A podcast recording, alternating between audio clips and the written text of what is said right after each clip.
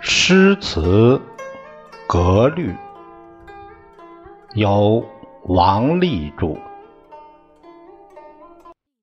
朋友们，从今天起，我给大家读一本小册子。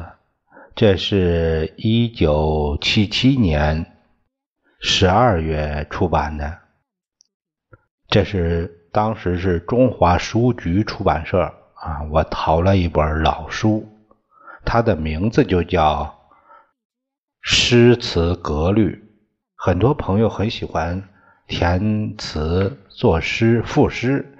那么，哎，我呢其实也喜欢，但不怎么样。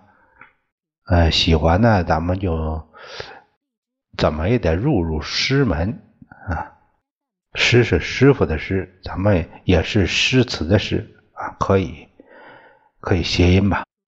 下面我把这本书啊，它的引言简要的给朋友们呃这个读一下。他说啊，这本书有一个总的目的，就试图简明扼要的叙述诗词的格律，作为一种基本知识来告诉读者。关于诗呢，着重的。在谈律诗，因为从律诗兴起以后，诗才有了严密的格律。呃，唐代以前的古诗是自由体和半自由体，还没有形成格律，所以不谈。那就是说什么呢？说在隋唐以前，这种诗就是它没有那么多条条框框，是这样。至于唐代以后的古体诗，虽然表面上也是不受格律限制，实际上还是有很多讲究，所以不能不谈，只不过是少谈一些罢了。诗词和律诗的关系是很密切的，所以先讲诗，后讲词，有时候诗和词结合起来来讲述。中国的古典文学包括呃大量光辉灿烂的不朽作品，单就唐代以后的诗词来说，文学宝库的遗产也就够丰富的。对其中的文化这个封建的糟粕，我们必须彻底批判。他这个引言，因为是文革刚结束，所以说他有一些政治上的语。做了一些，这叫什么呀？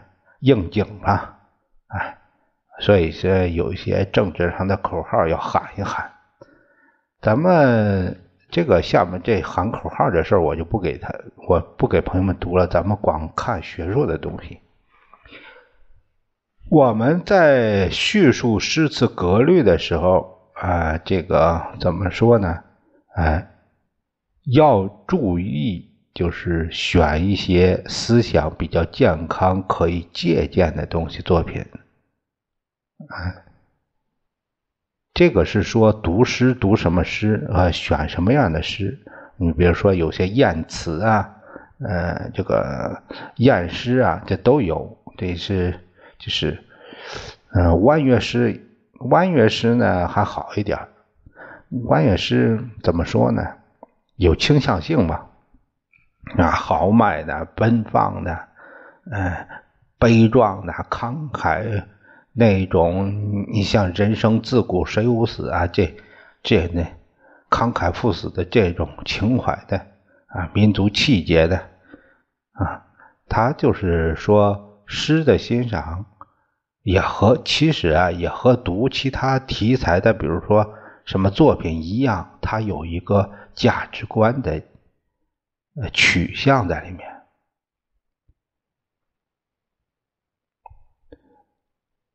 呃，这里边又引用了毛主席教导说，那当然，他这个他这个是文革，嗯，文革时候出的作品，所以说文革后期出的作品，所以他有这一句啊，毛主席怎么教导呢？说诗当然以新诗为主体，旧诗可以写一些。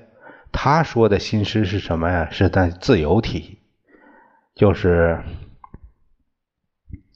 像这个这个叫戴望舒啊这些人写的这个新诗。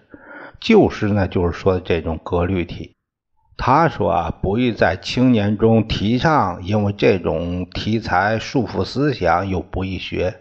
束缚思想，束缚不束缚思想，这个不是不是呃文学载体所能限制的。他只是说，你看你能不能镶嵌中其中去。他这个怎么会束缚思想呢？那你你这个古体诗。你就不能做资本资产阶级的东西吗？啊，呃，所以这不是那样的。他说不易学，不易学是真的啊。不易学的原因是说他的条条框框特别多。如果你整个的都按那个条条框框搬的话，你就有时候会，你都不会走路了，等于。这这本书呢，是对于写旧诗的人可供参考啊。当然，他会说上一句：“嗯，我们应该遵照毛主席的教导，不在青年中提倡写旧诗。”现在这现在都过了四五，这都多少年了？四十年以后的事了啊！这这本书已经四十年了啊。这书所写的。诗词格律大部分前人研究的成果，也有一些地方作者写的自己的意见。由于是一本基础书，所以书中不能详细的说明哪部分是是哪个书上的这个叙述的。呃，咱们不是诗词选本，所以呢，对举例的诗词也不加以注释，不是说从哪引来的这个。嗯，什么？呃，然后出处呢就没有写上去。还有所引的诗词的词句呢，版本不同。版本不同怎么说呢？有时候呢，手抄本以前手抄，有时候抄的是这个字，后来呢抄那个字，甚至是说有的诗人呢看到这，嗯，他给改了一下，稍微改了一动了一下这首诗，他他自己做了丰富，所以呢这个。都会有稍微有有几个字的差异，这是难免的，这是呃常有的事。所以说啊，这个作者对于版本呃这个经过选择，他是为了节省篇幅并避免繁琐，也不打算在每个地方都加教刊性的说明了。这个这这句话意思是说。哪里印错了呢？您多担待。那引言我们就读完就说完了。呃，我们看看它的第一章，关于诗词格律的一些概念。我们看看第一节，它讲到韵，韵就是押韵的韵，韵母那个韵。韵是什么呢？韵是诗词格律的基本要素之一。诗人在诗词中要用韵，叫押韵。从《诗经》到后代的诗词，差不多没有不押韵的，民歌也没有不押韵的。北方戏曲中韵。它又叫折，所以呢，押韵叫合折。哎，我们就常说合折押韵，其实是说的是一个意思。那我朋友说，那有一些诗，它为什么我们读起来现在它它就不押韵呢？不押韵，是我们现在的发音和古发音有差异。你比如，啊，我们有一首诗叫《山行》：“远上寒山石径斜，白云深处有人家。停车坐爱枫林晚，霜叶红于二月花。你看那后面，霞。家，嗯，花，哎，后面都有个韵韵母啊音。但可是，那我们现在，呃，上海现在小学课本，他把这个“远上寒山石径斜”，这个“斜”呢，就是斜坡那个“斜”，有一个读音叫“斜”，他现在。按行政规定，你必须读邪，你说邪门不邪门？这样的话，导直接导致这首诗都瞎掉了。那这很很无奈的事情，你怎么给孩子来来讲呢？你讲的太多了，孩子到如果真考试按你那辖。那就给你错，这个是很怎么说呢？行政命令干涉文化，有时候是糟蹋文化啊。我我们下面接着这个呃，这个人家书里讲啊，嗯，扯多了。一首诗有没有韵？是一般人都觉察得出来的。至于要说什么是韵，那却不太简单。但是今天我们有了汉语拼音字母，对于韵的概念还是容易说明的。个韵，诗词中所谓的韵，大致等于汉语拼音中所谓的韵母。大家都知道。汉语拼音用拼音字母拼起来的时候，一般都有声母和韵母。声母就是 b a 巴，那个 b 前面那个就是声母，后面那个啊就是韵母，那个前声后韵，这就是这样。哎，声母总是在前面，韵母总是在后面。发声那个。非常发声很清楚，波，哎，后边那个啊，波和啊拼波啊巴，那个那前面那个就叫声母，后边那个就叫韵母。我们再看那个东东方的东，啊，同同学的同，龙兴隆的龙，宗宗庙的宗，聪。聪明的聪，他们的韵母都是翁韵，ang、eng、ing、翁翁韵，所以他们是同韵字，同一个韵，同一个韵的字。凡是同韵的字都可以押韵。所以，所谓的押韵，就是把同韵的两个或更多的字放在同一位置上。一般总是把韵放在句尾，所以又叫韵脚。脚是手脚那个脚，叫韵脚。咱们看下面一个，人家举了个例子，王安石的。书胡寅先生壁，茅檐长扫净无苔，花木成溪手自栽。一水护田将绿绕，两山排打。送青来，那我们就看，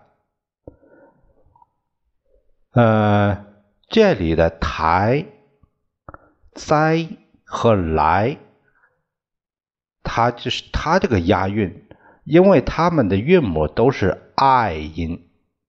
那绕绕是第三句，它不押韵，绕拼起来日凹绕，它是凹音，凹那韵母是凹，跟台哉来不是同韵。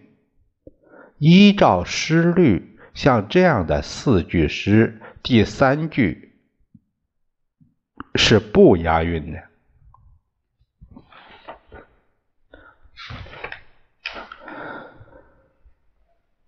在拼音中啊、呃、喔，它的前面可能还有一、乌、吁，比如说呀、哇、歪、腰、烟、弯、冤、央、汪、耶、耶、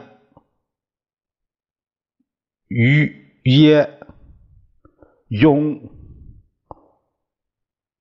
约等等，这种用一、乌、吁作为韵头，不同韵头的字也算是同韵字，也可以押韵。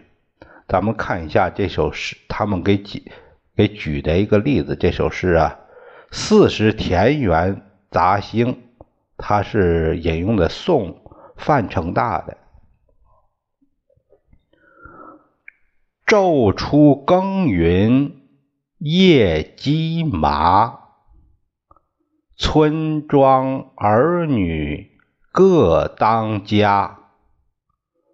童孙未解供耕织，也傍桑阴。”学种瓜，看这个麻加瓜，它的韵母是这个啊呀哇，就是那个哇呱哇，鸡呀加呀，这和这样。虽然它不完全相同，但是后面是它。这算是同韵字，押韵起来是同样协和的。我们其实我们一发音就能知道哪一些是同韵的字，哪一些是不同。我们能感觉到的这些其实是能感觉到的。押韵的目的是为了声韵的协和，同类的乐音在同一位置上的重复，这就构成了。声音回环的美，这句话这句话很重要。押韵的目的是为了声韵的协和，同类的乐音在同一位置上的重复，这就构成了声音回环的美。但是为什么当我们读古人诗的时候，常常会觉得他们？并不和谐呢，他这也提到了，甚至是并不协和，和甚至是说很不协和呢。这是因为时代的缘故，语言发展了，语音起了变化，嗯，这样呢，他也啊，况且这里也做了这个举例，况且他还举了一个，举了一个这样的例子。举了个什么呢？就刚才我举那个山形那个例子。他举的山形这个例子呢，这个七七年标注的时候还是读的是斜，然后是啊，远上寒山石径斜，白云深处有人家。停车坐爱枫林晚，霜叶红于二月花。斜加花，它不是同韵字。但是唐代的鞋字，他读虾虾，丝呢丝压虾，其实这个读音现在就没有没有丝压虾的，哎，它是个浊音，和现代上海鞋字的读音一样，下哦。那就是说，上海它它的啊斜，它就读下，因此在当时是协和的。当我们呃，后来我们有一种注音叫“远上石寒山石径斜”，啊，就是霞霞，嗯。比还比如说《江南曲》，其实这很多了这种例子，《江南曲》李益的，李益说：“驾得瞿塘鼓，朝朝误妾妻。”早知朝有信，嫁与弄潮儿。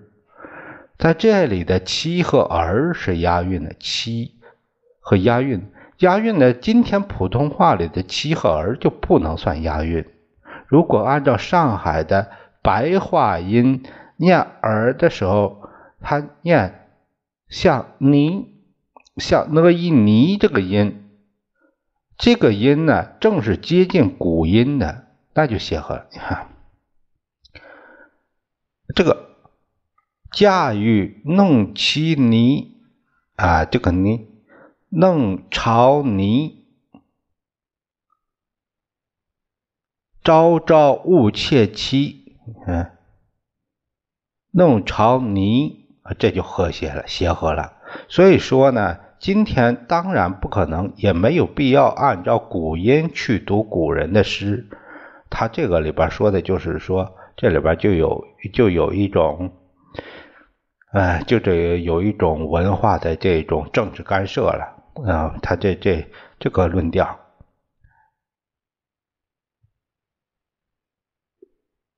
不过呢，我们应该明白这个道理，才不至于怀疑古人所押的韵是不协和的。我们应该懂得这一点。但是为了读得上口呢，我们也应该启用一些古音。我认为应该，为什么呢？启用一些古，启用一些古音，就保留你民族性语音的发展历程。它是一种历史的这种。呃，遗痕，这个很重要。因为没我们呃没有录音机，没能没有能音这个发音的这种保存，没有这种保存，没有这种历史保存。可是我们如果说能保持一些文学或书中的一些音的音变不变。我们有做一个这样的意识和传承，虽然是我们在说话的时候不这样读，但是我们在读诗的时候还读尊崇古音的话，那么我们能，呃，就是能同步于那个时代它的音是什么样的，这也是一种历史文化的这种传承和继承，是这样。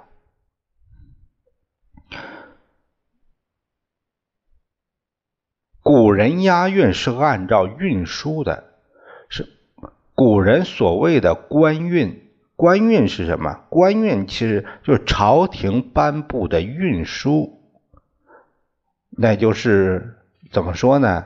就是做了官方的这个规范，这个运做了规范，所以叫运输。那运输呢？在唐代和口语还基本上是一致的，依照韵书押韵，所以比较合理。宋代以后，语音变化较大，诗人们仍旧依照韵书来押韵，那就变为不合理了。这个很好理解，为什么呢？唐朝隋唐以后。因为实实行的是科举制，科举制他就要求这些举士的这些学子们必须有一定的规范，所以他就呃做了一个官方的一个规定：你作诗填词必须按这个，你才属于你算是师出于门啊，不是门外汉。所以这个规定呢。当时也不能算过，也不能算，也不能算是野蛮。可是后来他就说，宋代以后语音变化较大，为什么呢？隋唐以后，然后就是接着就是五胡乱华这些少数民族这民族的融合，这样一搞，一直搞搞到宋朝再统一，成为一个王朝汉王朝的时候，在那个时候再出现的时候，就出现了什么？就出现了。呃，那个很多语音的因素都杂糅到这里面来了，那么他这个发音什么发音这一块那个就不准了。怎么不准了呢？因为他其他的文化，呃，这个融合的太多了，就不准了。那么诗呢，人们依旧还用原来的韵，那就。变得不合理了。其实我们说到这里和现在一样，你唐朝的韵用到唐韵，你用到我们现在，那也就是有一些就是也是很不合理。